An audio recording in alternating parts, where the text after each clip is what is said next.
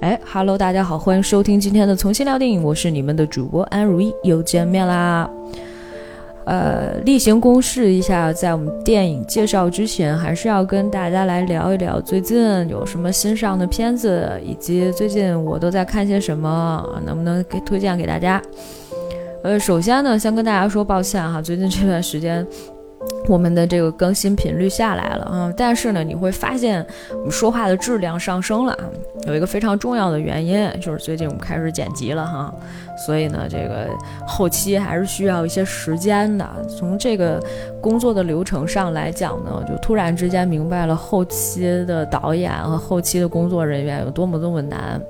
但是呢，我也希望就是说，这个未来的日子里，我的记忆啊，剪辑的记忆啊，和说话的记忆都能更加精湛一些，这样呢就会节省我们不少的时间。当然，最近还有很多这个私事需要解决，所以呢，可能，呃，这段时间哈，就跟大家这个就是节目更新的速度稍微的变慢了一点，但是不要紧哈，我还是会继续更新的。嗯，希望大家这个一如既往的支持我哈。呃，这个我们先来说一下豆瓣的一周口碑榜吧。这个一周里面，《福音战士》呢完结了，好像是我看见前几天就是我的豆瓣首页上各种人在那说，哎呀，怎么怎么样。然后我对《福音战士》一无所知啊，但是他还是在一周口碑榜比较靠前的位置哈，肯定还是有一众粉丝。呃，在宣告一个时代的结束，或者是说他们童年当中记忆的一段终结吧，或者是说对那段时间的一个告别。第三名《监听女孩》，非常推荐大家去看。可能我们过一些日子会做这个相关的主题，因为片子我已经下了，但是呢。这一次我们可能要聊的是另外一个片子哈，也是一个不错的片子哈。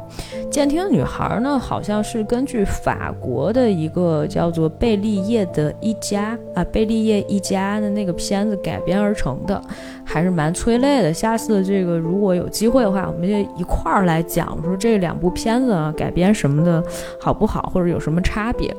X 特遣队不用说了啊，这个大家都在，呃，找到各种资源，该看的也都看的差不多了。呃，怒火重案是最近这段时间在上映的电影里面，应该说是，呃，票房成绩啊，或者是说影片质量啊，或者说它意义啊，就都比较重大，毕竟是陈木胜导演的遗作啊。呃，所以这个我不知道这里面有没有感情分啊，我到现在都没看。因为这个最近这段时间啊，就没有去电影院，我把那个机会留给了下周，因为下周有一个非常重要的片子啊就要上映了，这个美国的失控玩家，嗯，已经定档了八月二十七号啊，希望大家去电影院支持一下这部片子啊，应该也是走那种，呃。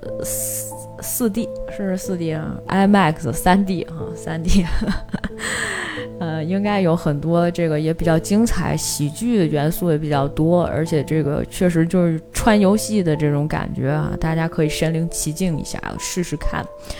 呃，盛夏光年我们就不多说了，反正是一个文艺片儿。这个暗网青年毒枭这是什么呀？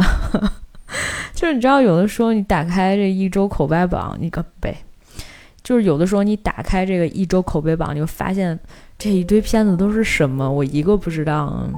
这就就证明应该是有很长时间没有好好看片子了。这是一个纪录片。好，下一个，呃，这个还有这个第十名《硬汉枪神》啊，这个片子好像就前些日子我们有一个制片人跟我们聊天的时候，哎呦喂，呃，吹着这个牛说这是一部破了圈的电影。那行吧，一周口碑榜还能上榜。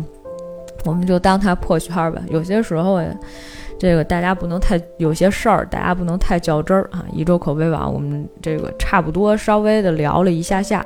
那么剩下的呢，就是再跟大家稍微的聊一聊。上一周呢，除了这个我们今天要讲的这一部以外，还看了一部《流金岁月》，就很早之前的一版啊。就是前一段时间，大家应该也知道，就是刘诗诗和倪妮演过一版《流金岁月》，然后我又看了一下这个，呃，电影版是八八年的，张曼玉和钟楚红主演的。呃，果不其然，就是大家青涩的时候演技都差不多，不相上下，没有谁好谁坏啊，所以这个不用太过于在意。另外一部片子呢是讲这个 transgender 的，嗯，叫做《穿越美国 Trans America》，听这个名字就挺有意思的。但是这里面所讲的一些话题，一个是就是比较沉重，而且片子呢就是零五年那，可能也时间稍微有一些久远了哈。所以里面其实有很多禁忌的话题，比如说这个应该是一个 trans，他本来是一个男儿身，但是他心里一直觉得自己是一个女性，然后就把自己打扮成一个女性，也是女性的演员去演的这个角色。然后他后来为了接他儿子，那是这就是他真儿子，但是他儿子呢又莫名其妙的喜欢上了他，就是这个戏，嗯。有不少的这种伦理梗啊和一些点啊可以去看啊，但是呢，就是它其实讲的真的是一个挺悲痛的一个故事，只是有些时候会用这个喜剧的方式去呈现，嗯，里面还有很多，呃，一些十八禁的一些片段什么之类的呢，大家想看的话可以去看一下。另外呢，还有一部需要，我觉得跟大家也不能算是隆重推荐吧，就《花束般的恋爱》。呃，很久之前，就大概上一次我们聊的时候就说哈，这片子不错啊，挺好的，嗯。然后这个，我觉得可以让大家去看一下。后来我发现，哟，这片子太伤痛了，就基本上属于两个非常相似的人如何从。呃，相知相爱到最后，这个又分手的这么一个默契的全程吧，基本上属于就是不喜欢对方的时候，也真的就是默契的都不喜欢对方，也知道自己要分手了，就各种各样的这么一段嗯比较神情的神奇的感情经历哈。有兴趣大家可以去看看，只是我实在是爱不起来苏打，孙花演的是不错，就是两个演员的演技都非常非常好，嗯，这个。其他的就是故事剧情呀，包括他的台词啊，说的也还是不错。但是呢，就是我觉得板垣这两年有一个问题哈，包括就是前一段时间我们说那大豆永久子和三名前夫，都存在，就是他的台词可能就是金句哈越来越少了，就不像之前四重四重奏的时候那么多。然后包括可能在之前的一些片子会讲很多的人生道理，但是现在呢，就是他的。写作的风格越来越偏向于小品文，我不知道这是怎么回事儿。那么今天我们来为大家隆重推荐的，嗯，也是我们今天这个要特别介绍的影片，是呃滨口龙介导演执导的啊，在今年的三月四号才在柏林电影节首映的一部影片，叫做《偶然与想象》。这部片子呢，其实是由三个短片构成的，分别是《魔法开着的门》和《再来一次》。嗯，其实这里面的场景以及人物都非常非常的少，非常非常的简单，在一个。呃，小的段落或者说短片里面，大概可能就是出现的人物也就三个左右啊，最多可能不超过四个，就主要人物。但是人物之间的这个关系呢，呃，又呈现出来一种有一点点复杂，嗯，甚至是说有一些巧合。然后它还有戏剧上的一些反转，以及大段大段的台词和对话呢，它是有那种情感的流动以及关系的一些变化，甚至是在某些时候会让你觉得，哎，我这个人之间，人和人之间。突然之间擦出的这种火花，可能是在现实生活当中并不会存在的，但是在这个电影里面，哎，就悄然的存在了，而且非常符合偶然与想象的这个主题，是完全能够切题的。所以我很庆幸我在看滨口龙介的第一部电影就是《偶然与想象》，哎，我还蛮喜欢他的。我没有去看《夜以继日》，因为很多人都是说，哎呀，自己去看了《夜以继日》啊，有也有人拿这个。滨口龙介和呃洪昌秀导演来做比较啊，虽然我其实我我是觉得，我每次看见洪昌秀的，呃这个电影的海报的时候，我就想说，哎，算了，不想看。这还是因为这个可能经费和预算都有限，大家也突出了这个片子的特质，就是它并不是一个商业片，所以呢，就通常情况下，可能它就是一个简单的剧照啊，就把它改编成为一个。呃，说是就是或者包装成为一个海报的样子，而它本身其实并不能完全代表这部片子里面所有的一些细节上面的呈现，它只是情节当中非常非常小的一部分啊。比如说这个《偶然与想象》里面就是这样的一个画面啊，两个女人站在那儿，你也不知道干嘛，穿的又很普通，但是这个故事真的无比的绝。今天给大家来讲讲到底是绝在哪个地方。首先，我们来讲第一个故事，叫做魔法。在电影第一开始的时候呢，你就会发现，哎，是一个哎像模特一样的这个女孩。我们后来知道了啊，这个这女孩叫梅子。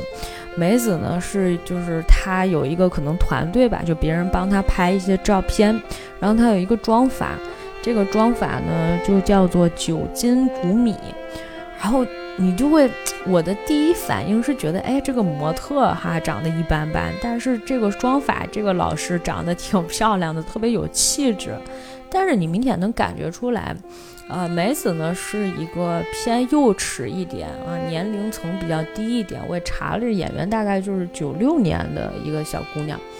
然后呢？但是这个酒精，呃，酒精谷米呢，这个演员啊，和他整体的这个外形，你都能感觉出来，这是怎么着也得是一个奔三十的一个，呃，女性角色，或者是说，哎，对，一个女性。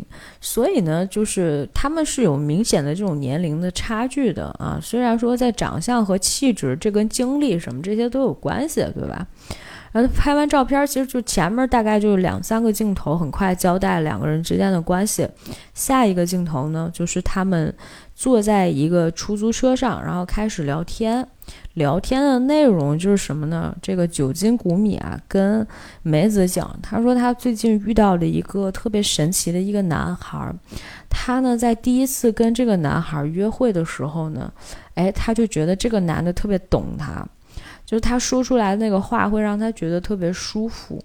他说：“但是呢，就是这种莫名的亲近会让你觉得，有的时候这个男的就跟你聊天的时候让你很舒服到，他说就好像是像个女人一样那种懂我，就是你不管说什么，这个男的都接得很妙。哎，这个点我觉得也很棒。就后面其实我们也会探讨到这样的一些话题。”当时呢，这个梅子就觉得，哎，我很好奇，就是说，嗯，你他到底跟你说了什么？你会觉得他那么懂你？他第一开始就说那个男的就叫他九，他说九是什么？梅子说九是什么？他说，哎，你不知道吗？说老师给我们起了一个就是那种昵称一样，比如说酒精谷九，就是酒精谷米的全称的一个昵称，而他呢，那个男生叫嘉禾冥界。那我们就就叫他家，就这样。然后呢，那个男生就跟他说：“九，你知道吗？就是其实你很漂亮。刚开始我没有接触你的时候，因为我们是邮件沟通，我一直都觉得你很高冷。但实际上呢，你内心又很热情。就这种反差会让我觉得大吃一惊，然后对我就对你刮目相看，就大概就是这个意思。于是乎呢，梅子就下意识地问了他一句：他说。”你这个接触这个男的，别再是个海王吧？没有，不是王八哈，是海王。说别再是一个海王啊，因为就是他太会讲话了。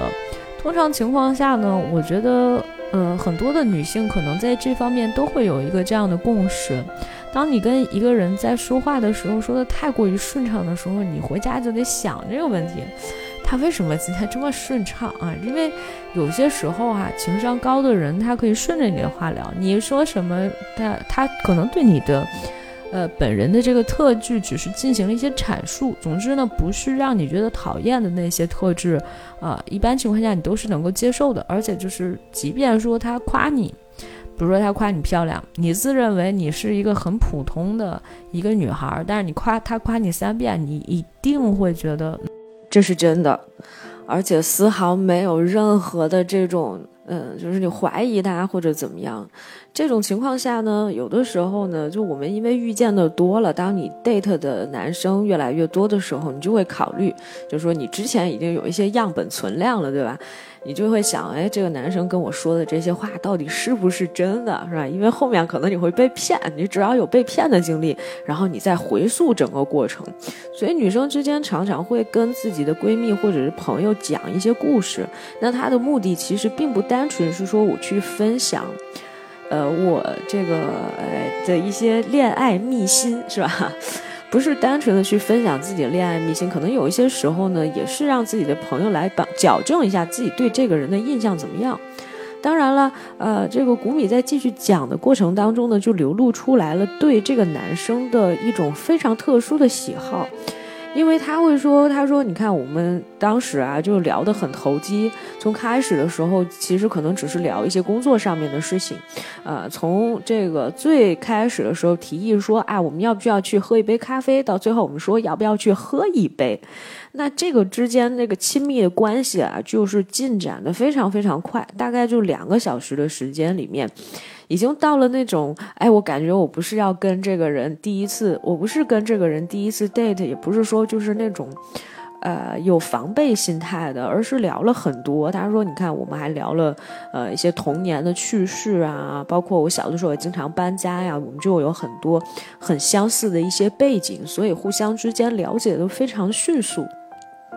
这个时候，梅子就问了古米一个很重要的问题，说：“那你们两个有没有发生什么，是吧？既然聊得这么投机，结果呢，这个古米就笑了，就讲说：‘哎，其实没有哈，我我们后来知道，就说他们两个人其实没有，啊，只是说，呃，他说这个我们好像我就是。’”我好像在跟他聊天的过程当中，因为他们都没有说任何的，呃，就是哪怕跟这个情欲沾一点点边的东西，都是非常日常的一些话题。他说，我都觉得我在用语言抚摸他的内心。梅子说：“哎呦，好色呀，是吧？就感觉这个画面好色。”呃，古米说：“哎，我也觉得好像有一点，就是那种我们会用彼此的，好像是在用言语来。”互相抚摸对方的心一样的这样的一个状态，这个时候呢，古米就讲说他我我从来没有在第一次约会的时候，第一次跟男人约会的时候就跟他们上床发生关系，这不可能。呃，你你是几次啊？通常情况下是不是三次是一个坎儿？就是说，要不然就结束你的 date，要不然可能就跟这个人上床了。啊，然后梅子就想啊，那我可能就是也有那个，对对对，也不可能是第一次啊，可能第二次或者第三次吧，就大概就大家聊了一下这个事情，之后古米就说，其实我呢倒也没有，呃，完全的就是这种，呃，非常防备的心态。他说我有去做一些对这个男生做了一些暗示。梅子这个时候哎兴致就来了，就说哎，是吧？怎么会有这种情况？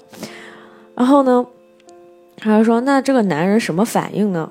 啊，这个嗯，古米就说了：“他说这个，但是呢，这个男的他退缩了，就是他没有继续，他退缩了。然后呢，他就跟跟我讲，他说，因为他之前曾经受过很重的伤啊，他还是没有办法忘记自己的前女友啊，他跟这个前女友发生了一些不太愉快的事情，前女友把他绿了。然后梅子就问他说：‘哎，那？’”就是他跟他前女友这个事情分手已经多久了？他说已经有两年了。哦，那是有一段时间了哈。啊，但是呢，我们就自己隐隐的觉得，嗯，这里面可能有问题，因为我觉得男的哈，就就讲这种话题，就说哎呀自己喜欢前女友，然后就在接触新人，就还是觉得有一些不太。妙的地方哈，就是隐隐的有这么一丝危机，但是你又不知道危机在哪里。刚好呢，古米这一段就讲完了啊，古米就下车了。之后呢，这个时候，呃，梅子就露出了有一些些沮丧的心情，然后就跟司机师傅说啊，不好意思，说您能不能呃往回开，快开回原原路这样子。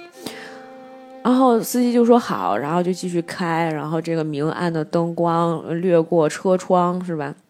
映照在梅子的脸上，梅子的心情呢，又仿佛跌落谷底啊，十分失落。你就能看出来，他就不是那种特别高兴的，跟刚才聊天的时候感觉判若两人一样哈。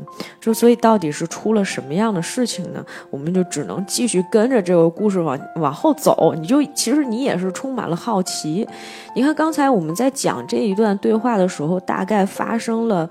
呃，十二分钟吧，就电影在刚开场的时候，但是它基本上除了前面有两个镜头是讲他们在拍摄的，那么其他的所有的呃镜头全部都是在这个车。就是在这个车里面两个人之间的对话来进行的，但是你就觉得哎挺有趣的。首先呢，其实这是一个日常里面大家会讲的 girls talk，呃，就非常的呃这个正常。但是就大家可能都有一颗八卦的心，两个人在聊的时候，你也会猜测，哎，这两个人的关系到底是什么？一开始我以为他们不熟，后来发现，哎，原来朋友关系还不错哈，不然的话也不会讲这么私密的事情。就 date 嘛，这种就也不是拿来。炫耀，因为古米本身也不是这样的一个人，所以你就会发现，嗯，这关系就蛮微妙的。那么接下来到底又发生了一些什么呢？也就是我们就跟着这个车一直一直走，然后呢就停到了一个地方。这个时候，这个梅子就下车了，然后上到了四楼。楼上来就问说：“嘉禾先生在不在？前面前台一个女的。”那个时候已经很晚了，就大概可能已经九点多了。然后呢？结果这个女的就说：“您找嘉禾先生有什么事儿？”他说：“哎，我是他的朋友哈。”他一看，哎，男主就坐在那，嘉禾就坐在后面了。他就开始跟这个男的聊天。在这个聊天的过程当中，我们发现了两件事情。第一，嗯，这个女的啊，这个梅子，其实就是嘉禾的前女友。也就是我们刚才在这个车上的那一段，我们看到的，我们听到的，就是刚才我们在车上讲的那一段里面，古米他说他的第一次的约会对象，啊，这个所谓的不知道是海王还是董王的男人，他呢就是这个梅子的前男友，而且呢，看来看样子是真的受到了伤害。呃，其实这个对话里面的信息量还是很多的，非常的丰富。如果你仔细听的话呢，就是这就是为什么我觉得说啊，你看，它里面其实就是大段的对话，就是这里面充斥着，呃，这个基基本上一来一往，但是呢，它会有非常明显的关系上的变化。第一开始的时候呢，就是这个梅子过来找。呃，这个嘉禾就跟他讲，他说你是不是爱上了这个谷米？他说你怎么认识他？他说你不知道吧？梅子说你不知道吧？你没有想到你 date 的一个对象，竟然是我的闺蜜啊！我也没有告诉他说我们两个是什么关系，我没有跟他讲我是你的前女友。他呢也没有跟我说你的名字，但实际上是说了的哈。我不知道这是不是这个女的故意的，还是就反正这台词也有可能是故意。他说他也没有跟我说你是我的前男友，但是呢，哎，就是也就说他也没有说这个人就是你，但是呢，我从言语之间猜测出来了就是你。哎，果不其然，过来以后一看就是他，因为那男的说的很明确嘛。这个两年前自己女朋友绿了自己，那也没有别人。因为其实我们刚刚在看，就是我们在呃听谷米和梅子的对话里面，曾经有过这么一段，就是说，那你约会几次你可以跟对方上床，是吧？谷米一直觉得，哎呀，我不到最后不是说特别互相了解的话，我可能很难。但是梅子就稍微开放一些，他可能。哎，什么两三次就约会了两三次，他可能就会跟对方上床了。就是他们两个人在，呃，这个两性关系上面的一些观念是非常非常不一样的。然后，所以呢，那个时候就是，嗯，嘉禾看到，呃，这个梅子的第一感受是他有一些愤怒。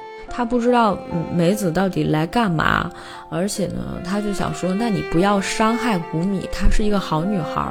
他说，你这个女人赶紧滚，就是你不要在这里犯贱。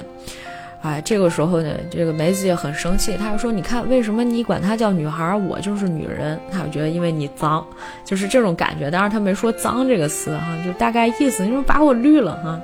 嗯，她还是女孩，她少不更事，就甭管她多。呃，这个年龄到底到哪儿？但是他人比较单纯，就大概就是这个意思啊。虽然不一定说出口，但是你不一样了，你就是为了钱是吧？你可以跟有钱人上床，然后他就说，那你早晚也会跟他上床是吧？但是他就说我没准备好，对吧？结果这个女的呢，这个梅子呢，就当时说了一句“我爱你”啊。啊，我们补充一句，他们俩在说这个话的时候，他那个秘书啊，应该是这个男主的秘书就出去了啊，就没有妨碍两个人。他说正好我要下班了，然后那那女的就走了。走了之后呢，梅子就来了嘛，两个人就开始聊天，聊着聊着越来越激烈，感觉就要吵起来了啊！而且呢，还有一些肢体上的动作，也都是那种感觉马上就要这个打起来的状态。后来，这个女孩突然就用强烈的语气表示不确定的说：“我爱你。”就我不知道这个在日语里面是怎么表现的，但是翻译的时候就说了这么一句：“强烈语气表示不确定。”而且这个女孩突然之间就跟这个男男生示弱了。他说一句什么？他说：“啊，你不会想，你想不到的。说我因为伤害了你而受到了苦痛至深的伤害。”就是说我不是说，我伤害完你，我什么事儿都没有，我全身而退，对吧？而是我伤害了你之后，哎，我也得到了我应有的报应。结果这个时候呢，这个男生也从终于卸下防备，开始的时候不是都是一直感觉。戴着面具一样嘛，两个人就是对抗的状态。只是这个时候呢，哎，男生突然间卸下防备了，因为他不是一直就还爱着他这前女友，不是爱着梅子吗？于是他过去想抱梅子一下，结果梅子就躲开了。他就觉得，哎，咱俩不是那关系啊。他说是这样的，说实话，你跟我吧，确实不太合适，因为我吧不能保证。就我只跟你一个人，而且这个男的就说，我开始的时候也在慢慢的让自己接受，说你可以不属于我一个人，啊，但是这个梅子也说，你这样的话你会受的伤害会越来越深的，对吧？而且梅子特别不明白的一点是，他说他说你为什么喜欢我呢？嘉禾就说是因为我觉得你坦诚，是吧？你你你你什么事儿都跟我说呀，就是你都很表现的很直白。这个话吧，就是，就我其实有些想笑，但是确实是就是坦诚，因为这个女孩不会欺骗他。这个女孩不会在他面前戴面具，啊，我生气了，我过来找你，我说我生气了，但是我可以告诉你，我还爱着你。但是你当你跟我说说这个你想抱着我的时候，我又躲开了，因为我想说我不能给你什么承诺，啊，我不能这个保证说你跟我在一起之后，比如说你真跟我复合了，我只有你这一个男人，也可能是我做不到的，基本上是我做不到吧，就是这个意思。然后他当时就劝这个男的说：“你啊，还是最好以那个就是真面目啊来对我啊，我也就试着去了解你。”这男的说什么叫做真面目啊？女的就没说的那么实在，但是这个男的确实有戴面具，只是在后面的时候当。呃，这个谷米可能想跟他发生关系的时候，他突然之间就说：“哎，我不行，我我我不可以。”前面都很积极、阳光、正能量，是吧？说什么聊什么都聊挺开心的。结果到后面，突然之间就他说：“我不行，我不可以。”为什么呢？因为我女朋友绿了我，啊，我已经两年了，但我还爱着她。我不知道我们能不能继续，但是我觉得我们可以再见面，可以再约会，就这么一个状态。所以呢，哎，觉得挺有意思的。这个时候呢，啊，梅子突然就转了个圈，啊，转了个圈，然后呢，这个就是他对着这个玻璃，他说了一句让我觉得很出戏的一句话。这句话是：“你相信会有比魔法更缥缈的东西吗？”我当时想说，哎，不对啊！你们刚才聊的话题这么落地哈，都是情感走向的，而且就是三个人的三角关系建立，包括前面的一些这个人设，我们也都非常清楚了啊。这个文艺女青年是吧？呃，文艺男青年，还有一个对自己就是好像梅子应该就是想当个模特或者想当个演员嘛，想找个有钱人嘛，想是要一些资源吧。就这么一个状态，他就觉得，哎，这三个人，你看这三个人，嗯，非常的清晰。这个女孩就突然之间说，就是魔法，到底什么是魔法呢？然后我这个男的突然就上来就想抱住她，但是他刚抱住的时候呢，哎，结果这个秘书回来拿东西，哎，正好看见，哎，说不清楚了是吧？梅子就跑了出去，跑出去之后呢？嗯，他的这个秘书就十分不是担忧，是那种仿佛哎有一些吃醋，甚至是有一些就不太自然的这种表情，就问他，就问这个嘉禾说：“刚才那个女儿是你喜欢心里那个人吗？”嘉禾说：“不是。”就是你看他这个时候，他还是没有真诚的面对自己，他没有办法以真面目示人，他就说那不是这女孩，不是我我喜欢的人。然后这秘书就问他说：“那你为什么要追呢？”这男的也说了一句特别绝的话，这男的说了一句：“他说追上去不好吗？”女的说：“不好。”结果这个男的就没追，然后那个秘书就走了，他就坐在那里，就是一脸沮丧。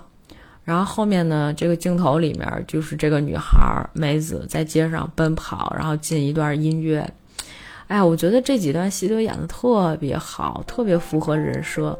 你看他那个秘书啊，跟他关系可能也不是特别一般，可能也喜欢他，就问：“哎呀，这就是你之前喜欢的女孩？”他不敢承认啊，他觉得说：“哎，我为什么会喜欢上这样的女孩？你到底喜欢她还是不喜欢她呢？”在你单独面对他的时候，你是可以表达出你的内心，但一旦有外人在的时候，你完全说不出来你喜欢他。这女孩也是啊，这女孩可能本身在这个男人身上是找不到安全感的，所以她没有办法跟这个男的在一起，她需要把她的安全感分散出去，分散到其他的人身上，然后她把感情这个东西看淡，她需要得到一些更加实际的利益，让她觉得。哎，这个事情并没有那么，就是感情这件事情并没有那么重要，反而是我觉得得到物质上的一些东西比精神上的东西更重要。我用上床来换其他的一些东西，或者换我短暂的一些快乐，就总比活在痛苦的一段关系当中要好。哎，这是我分析的，是吧？哎，大概就是这么一个过程。然后后面呢，就是突然之间出了三天之后。这两个闺蜜在那儿聊天，说这个梅子呢，就他们俩正好坐在临窗的一个位置，大概在喝咖啡吧。梅子一看旁边，哎，正好看见嘉禾，嘉禾也看见他，两个人对视一眼。哎，谷米不知道呀，谷米就说：“哎呀，怎么这么巧？”他就赶紧把嘉禾拉进来，就说：“你看，这就是我经常跟你说的那个男孩。哎呀，怎么这么巧？说那个在这儿也碰见他了。”这个梅子当时就做出了，这个时候镜头里面哈。梅子就做出了一个非常惊人的举动，他就说：“你选谁吧，你选谁？”哎，当时谷米就愣住了，然后梅子说：“两年的时间，我感觉一下子就泯灭了。我爱你，我突然意识到了这一点。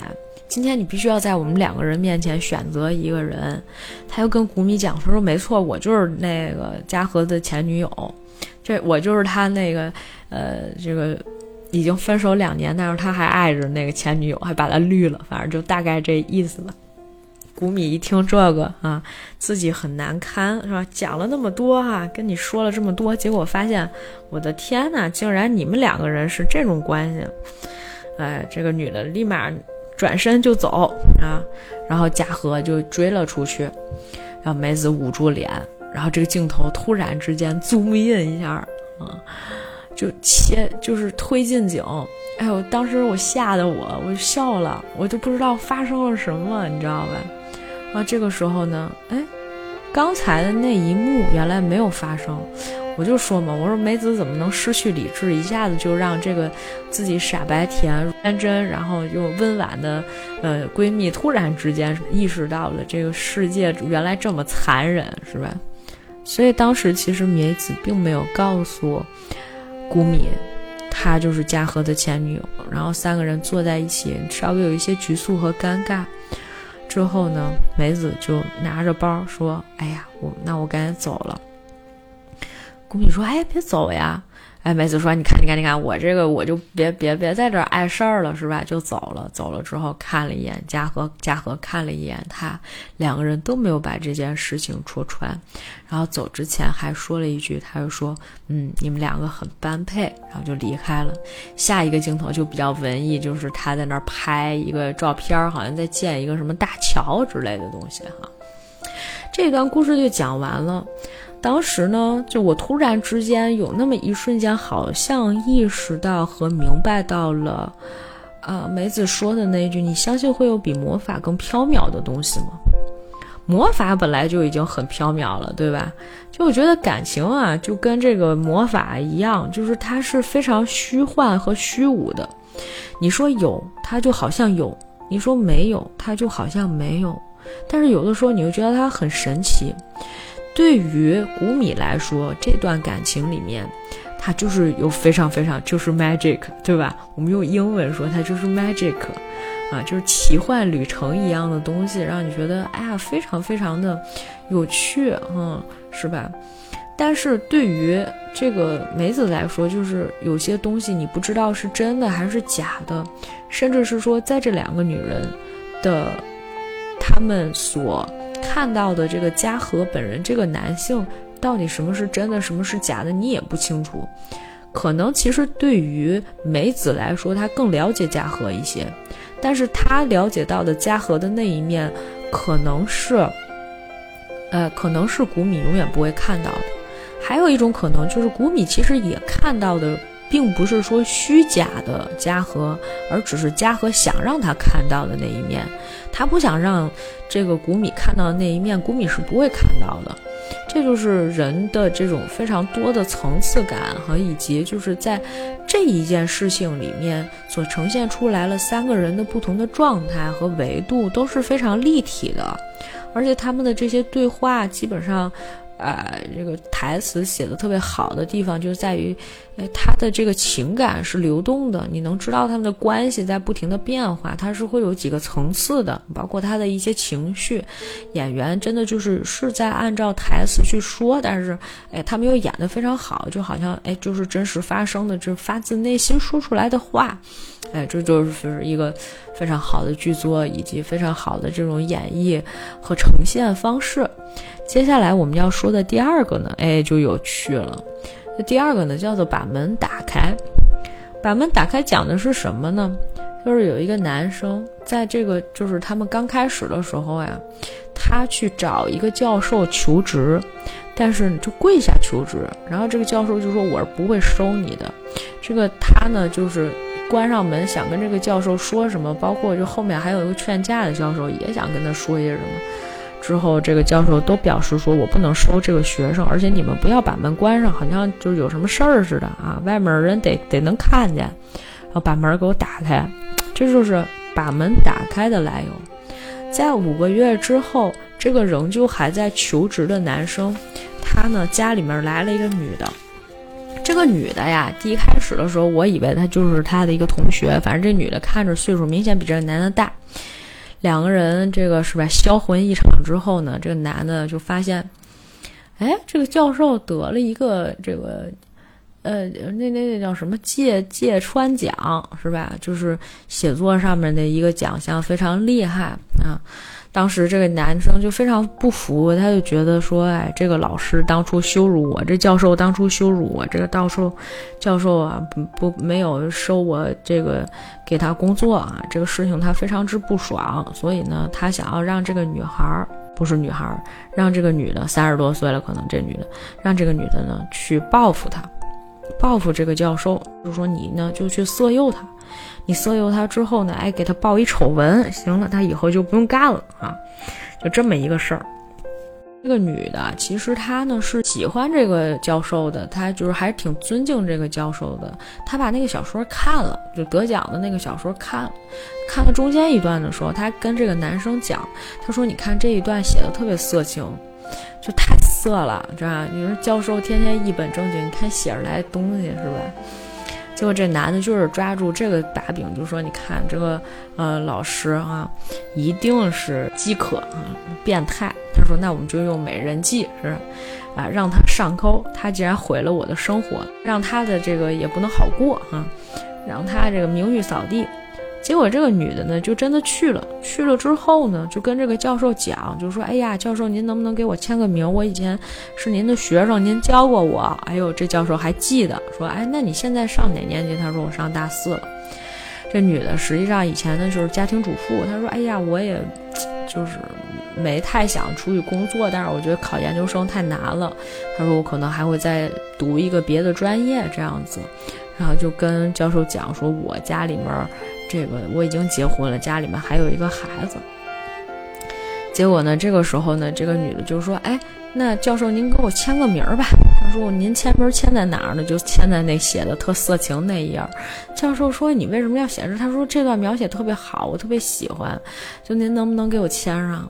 后来俩人就在那儿聊天，这女的一会儿又说自己空虚是吧？又说这又说那个，然后就开始念了一下教授写的那一段文字。那段文字其实特别长，你知道吧？就是非常冗长的那种描写，描写的也都是这种，哎，比较昏的哈，这种描写。这女的说说说说一半的时候，哎，就把门给关上了，背对着门继续念。你就看这个教授表情十分十分的，嗯，怎么讲呢？就是你感觉这教授本来就长得有点猥琐。就是这有点奇怪，结果这教授呢就冲着这个女的就走过去了。我们以为教授真的会跟这个女学生发生一些什么，没想到呢，这个教授绕过了这个女的，然后呢把这个门把手掰了一下，又把门开开了，然后继续坐在那儿听这个女的念这个色情的这段描写，非常非常多。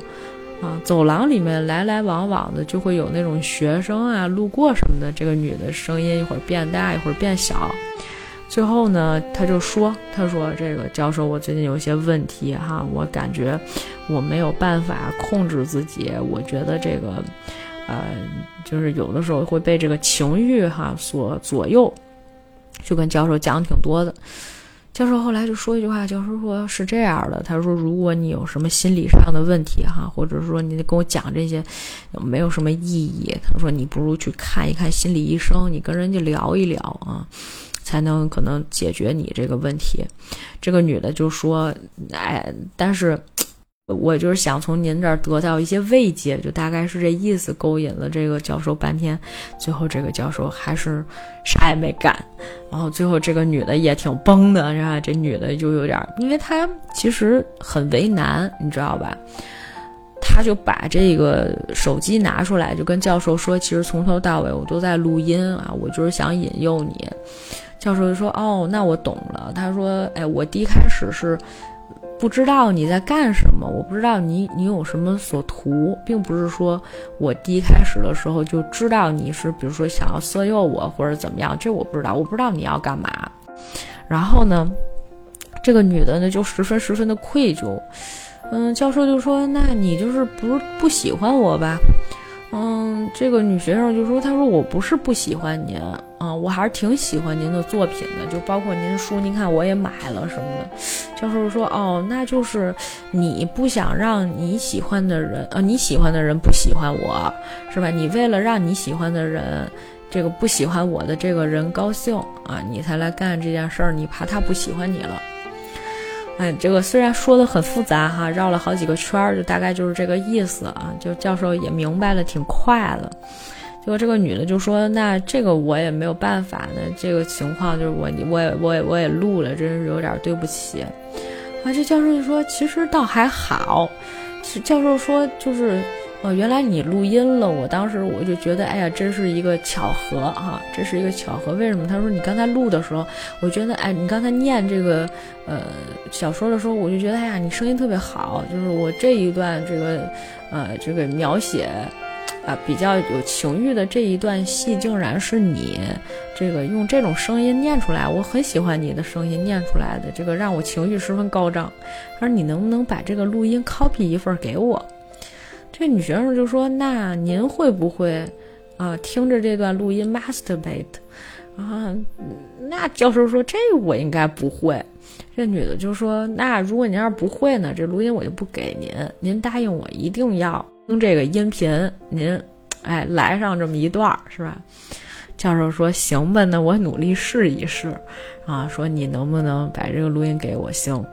这个女的就说：那。”呃，教授就说你那个给我发到我的这个邮箱里面，啊，结果这个女的呢，就是最后就编辑了一段信息，说，哎呀，老师怎么怎么样，说感谢您今天对话就很有意思啊，特别有趣，什么的，期那个期待以后没有期待以后，就反正我觉得受益匪浅，就大概是这个意思吧。结果呢，正好他们家孩子和她老公回来。就在那儿跟他说话，说一个什么音的拼写，哎，就给搞错了哈，就把这个教授的那个邮箱的一个字母给写错了。之后呢，就到了五年后，五年后这个女的呢，哎，妆法什么都变了，没像以前穿的那么好看，那么光鲜亮丽了。坐在这公交车上，结果呢，就碰见了原来的那个。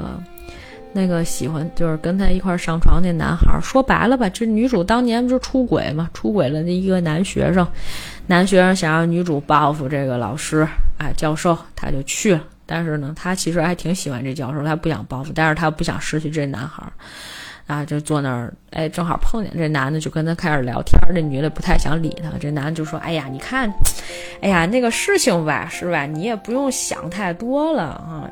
其实呢，就是他说你当年这个是吧？教授辞职和你离婚，真的跟我没什么关系。你这个邮件发错了是吧？发到别人那儿去了。哈，这男的一脸幸灾乐祸那种表情，说你现在干嘛呢？就是做个责编，就工作也不是很开心。反正就是这个女的呢，比这个男的还低一个级别。这个男的就感觉在社会上好像混出来点什么了，啊，挺高兴的。他还问那个女的，他说：“哎，那你给我个名片呗？”这女的说：“我没有，没没没没没带。”后来呢，这个男的突然之间就跟他说：“哎，那个我结婚了。”这个女的就也没啥反应。他说：“那你不恭喜我一下吗？”那女的说：“好，我恭喜你。”啊，这个女的在要下车的时候呢，突然就亲了这个男的一下，而且是亲的嘴哟。走之前还给这个男的留了一张名片。这男的就问他说：“你为什么给我留名片？哎，你带名片了？”这女的说：“啊，是啊。”他说：“我我突然改变主意了。”然后这个女的就下车了。这段故事就结束了。这段故事结束的时候，哎，我们刚才有没有说第二段叫什么啊？就要把门打开哈。但是就是这一段故事也挺有意思，它有几个就是这种偶然的事件的发生，就是说，哎，把这个邮件给寄错了，把这邮件给发错了。本来呢，他是不想把这件事情公开出去的。他不是因为他发错了这个邮件，那么后面的事情都不会发生，自己也不会离婚，那赖川教授也不会辞职，就这么一个事儿啊。这这这这一段挺有意思的。然后呢，第三段故事哈，我们再继续讲，叫做再度，就是再一次。这个再一次讲的是什么呢？讲的是啊，这个第一开始的时候，它前面有一个，就说有一个计算机病毒，然后这个病毒呢，就是影响到这个计算机的程序啊，什么乱七八糟的。反正呢，当时就这个女的。是一个这个好像是一个码农，后来我们知道她是一个码农，他去参加高中同学聚会，他去参加高中同学聚会的时候呢，他们就有一个女同学就说：“哎，你过来跟大家一起聊天。”可是你就感觉这个女的明显。跟其他的人都融融合不到一块儿去，对方还跟他说说那个，哎呀，你那个就是不是来见人吗？他说，哎呀，我是，就是他说我不太喜欢这种聚会啊，我也不是来见人，我就来看看大家，但是离大家非常远，也没跟任何一个人打声招呼，啊，对方就那个女生就跟他说，哎呀，就变淑女了。他说，哎呀，变淑女就是变普通了。之类的，但是后来我们就发现他那天就是穿，因为他那天穿裙子嘛。后来呢，第二天的时候，他就开始穿裤子和那个短袖的 T 恤，然后到一个什么拉面馆吃面。他跟那老板聊天，就说：“哎呀，这个，哎，好吃啊，欧一西是吧？”然后呢，就跟这个老板就说：“哎呀，老板，你记得我吗？说那个。”大叔，我以前经常来吃，可能是上学的时候。大叔说：“哎呦，不好意思，我不记得了，因为人太多了。”他说：“哎，没关系，没关系。”就他呢，就是可能应该是从在仙台，他回仙台，然后去参加的这个同学聚会，然后他要回到东京。他回到东京的时候呢，他就坐电梯。他上电梯的时候，他看见一个女的迎面下来，就他们俩这个是对着的嘛。哎，他就觉得哎，这个女的好眼熟，然后他就下去。下去的时候，那女的又上来了，就是他俩明显就是认识，还有拉着手说：“哎呀呀，那个好久不见了。”然后那个女的就跟他说：“他说那个你，咱们就叫做 A 和 B 吧。刚开始那个呃，那个女的就叫 A，哎，这个女的就叫 B 啊，他俩都差不多四十多岁了啊。”然后 A 就跟他说说那个，B 就跟他说说你来干什么呀？他说我来参加这高中同学聚会。他说哎呀，那怎么没叫我啊？他俩明显是高中同学嘛。他说：“哎呀，我也不知道，可能就是因为他不是有那病毒那事儿嘛，就是很多人联系方式可能都丢失了，反正就不见了啊。然后呢，这个 B 就说：‘哎呀，你看。’”我现在这个确实是我我我有点事儿啊，你要回东京了，确实我有点事儿，但是呢，我并不想毁掉我们偶然的这个相遇。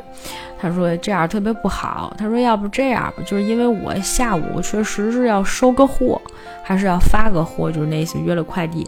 这样吧，你跟我一块儿回家吧。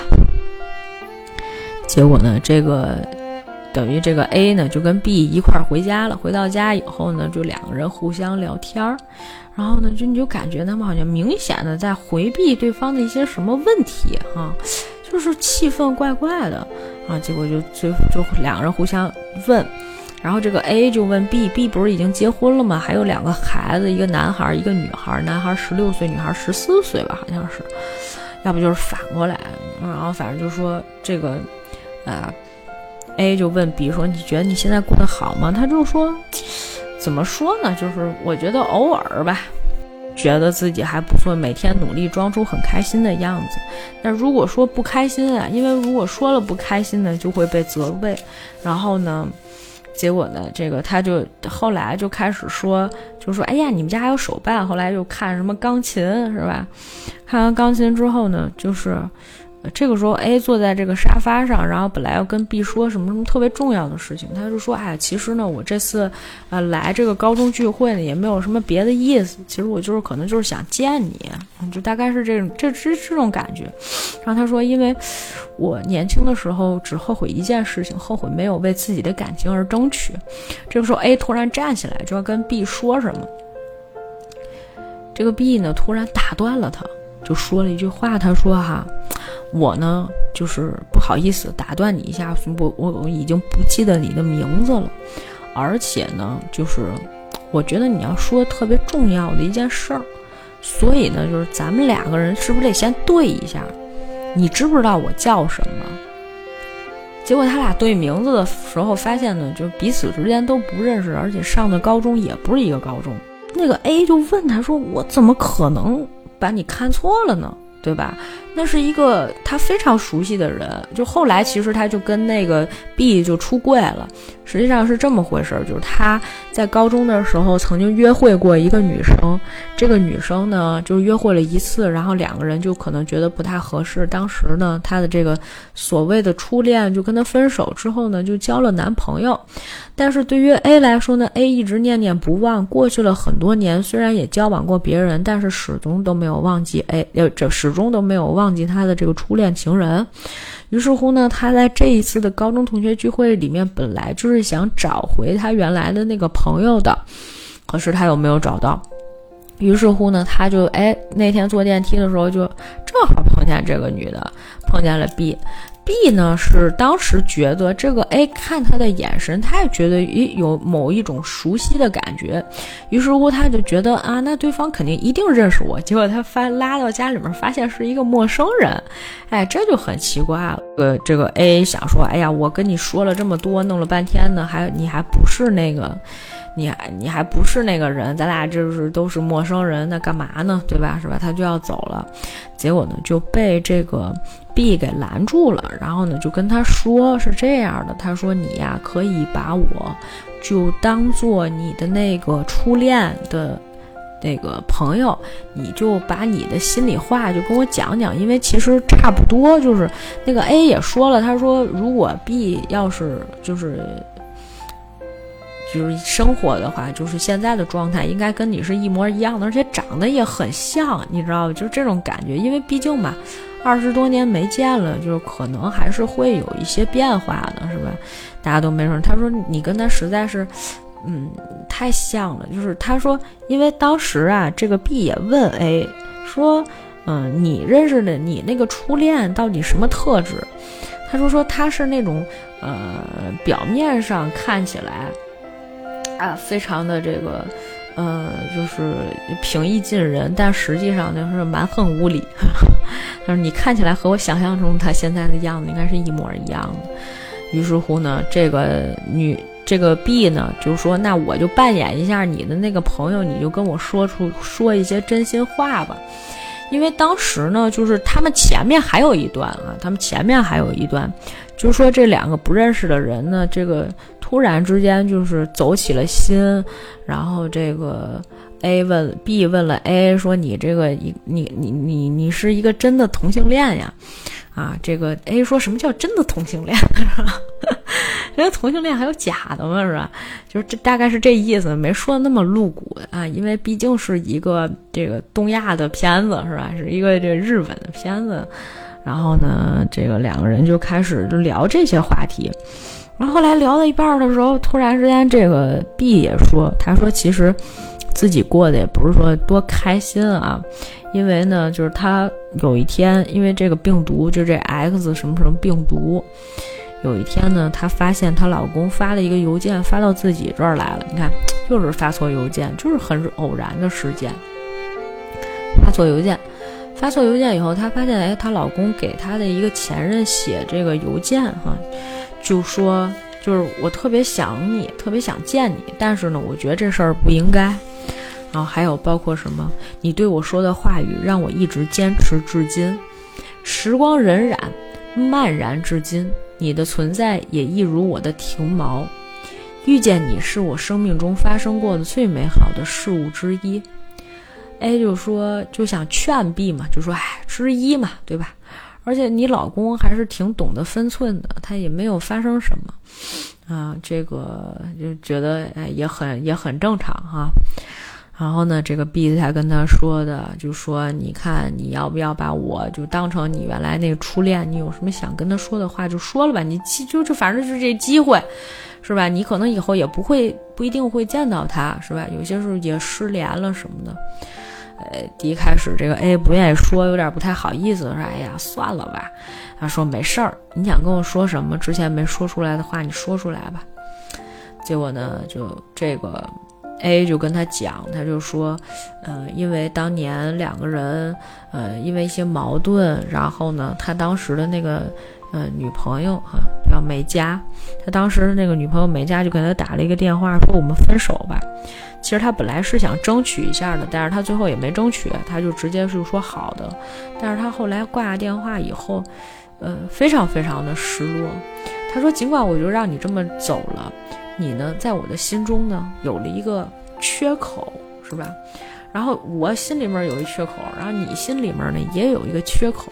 虽然我们两个人之间的这个缺口是没有办法互相去弥补上的，但是可能因为我们互相有彼此有了这个缺口，而我们就产生了一个这个连接，是吧？就这么一个，就这么一个事儿。当时他说完这个呢，还挺打动这个 B 的啊。正好这个时候 B 的儿子回来了，就觉得哎，嗯，好像打打断了他们的什么对话。A 就说：“哎呀，你看我们也不早了，我就告辞吧。”结果这个 B 呢就去送他。送他的这个过程当中呢，后来就是这个 A 要走的时候，突然之间这个 B 就说：“哎，你能不能帮我一个忙？”因为其实我从前也有这么一个朋友，就是跟我关系很好啊，是一个就是男孩子打扮，但是那个时候呢，就是两个人都很，呃，这个怎么说，就别人都不怎么跟那个姑娘说话，但是他就觉得，哎，这个姑娘呢就跟别人与众不同，所以呢，他呢就哎跟这个人成为了朋友，但是呢，他还是觉得很抱歉，他实在想不起来那个人的名字了。然后结果呢，他就哎，就一直在那儿，就是就就就让这个 A 呢，就是这个 A 就说这样吧，我就扮演一次你这朋友，你也把你自己的心里话什么的都说出来就得了。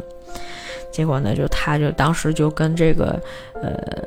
A 就说了很多，说那个就安慰他嘛，就是两个人都互相说，因为有你的存在，所以呢，我的这个高中生活才变得有意义的。因为从前这个 A 就替这个 A 就跟 B 说，就说，哎呀，你看都是因为你，我高中生活才好的，不然的话没有人理我什么的。就是你不要就是安慰我或者什么，反正就是说你的存在就是给了我力量，什么，就说的其实还是。挺平实，但同时呢也特别感人。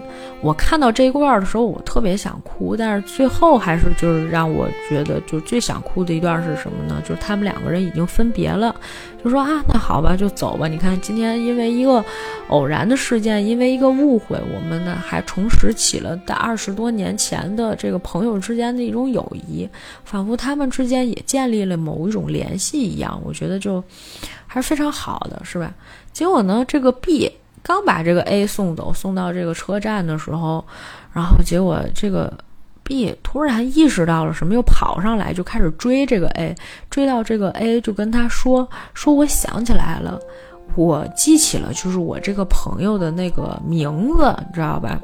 然后他就特别开心，就两个人在那儿就是蹦蹦跳跳的，好像真的回到了高中时的那个样子一样。呃，我觉得这个就非常非常感人啊，两个人都很高兴，然后后来还还这个拥抱了，就抱在了一起。这个场面，这个场面就让我想起就很多年前的这个自己啊。虽然那个时候，我觉得在我们的呃这个中学生活里面，你认识了很多人，然后甚至是有一些人。呃，你现在不太想见了，但是不太想见的人，基本上都是属于那种跟我关系不是特别好的，就是或者是说，我不知道我在见到他的时候，我以一种什么样的这种心情去面对。但是我当年曾经跟他想要说的话，但我可能没有找到一个合适的时机去说。但是我却呃，甚至是如果这个人在当着我的面的时候，我可能都没有办法跟他去说清楚。可是就是有这么一个机会，是吧？他让我可以把这些事情都说出来，虽然是对着一个陌生人，但是呢，总好像就是打开了自己的一个心结。前一段时间有一件事情，其实也挺感慨的啊，这就是电影，因为已经介绍完了，我们就随便聊聊天。前一段时间我也挺感慨的，因为我有一个朋友啊，就是认识了二十几年的一个朋友结婚，然后他本来就说这个让我去给他当伴娘，他当时在上海嘛，然后我就觉得，哎呀，那我就去，我都答应完了人家，结果就是疫情突然之间就严重了，可能他我不知道当时有没有严重到，就是说我在北京一定出不了这个城，其实是可以出的。但是我仍旧可能强烈的有一种，我不知道我能不能去了上海，我还能不能回北京，以及我后面还有很多很多的事情都没有办。但是我我我强烈的觉得就是有一种，哎呀，他去了，然后这个嫁到了上海，然后就是之前有一次见他的时候，我就特别想哭，我不知道为什么，就是仿佛你童年时的伙伴。呃，你们分别了很长时间，然后虽然你们有保持联系，但你仍然觉得就是好像那就是昨天的事情。当我们，啊，就是已经毕业的时候，毕业是一个非常没有感觉的一件事儿。如果你不去拍，我跟你讲，就毕业照那天是你觉得我我毕业了，那后面的日子里面，你很少能够意识到，因为就没有很少有这种大家都在一起的时候。然后呢，就是我觉得当时我还就是挺感慨的。我觉得，哎，我没有去成，甚至是就是我头天吧，本来我星期五要去，星期星期四给他打电话，我就在那儿哭，我就跟他说：“哎呀，我对不起你，我说我觉得去不了了，就是我非常非常愧疚，我很难受，就是有一种天人交战的感觉啊。”就是星期六那天，当他真的结婚的时候，我们有一个朋友哈，唯一的一个跟我们关系不错的一个男生朋友，就这些年其实联系已经慢慢少了，就甚至是大家关系都有些疏远了。这男生就那天跟我聊了一通，就是一直在微信聊天儿，呃，因为。只有他一个人去了嘛，对吧？那没办法，然后就他在那儿跟我聊天，聊的挺多的，然后他还夸我，然后就是，但是他同时，呃，也突然之间想到说，呃，就是觉得自己混的不好。我说，其实活着就挺不容易的了，对吧？就很多事情大家互相交换一下，就仿佛过去了很多年，然后。嗯，其实有些时候你会觉得，哎呀，就是大家感情原来这么淡，又突然之间觉得说，哎呀，好像大家感情也还不错，就是，总之就是非常非常神奇啊。有的时候就偶然与想象啊，没有偶然。然后呢，就是后来等到这个第二周的时候，我这个结婚的朋友不是回到了，呃，这个天津嘛，然后就在办在天津还要再办一场婚礼，就请客吃饭，其实是就聊起来这个在上海的这个朋友，这个男生朋友，啊，这个男生朋友他就说，哎呀，其实他特别想你们，就是我觉得这话半点假都没有，但是就是我觉得就是。跟很多朋友哈，就是在相处了很多年之后，就是我不知道，就是那种感觉很很奇妙。就虽然我们之间没有任何的这种感情纠葛，就是属于这种男女之情的这种感情纠葛，或者是说我跟我的身边的任何一个就是我中学时候的朋友都没有什么感情纠葛，但是就是还是觉得这些年发生了很多事情。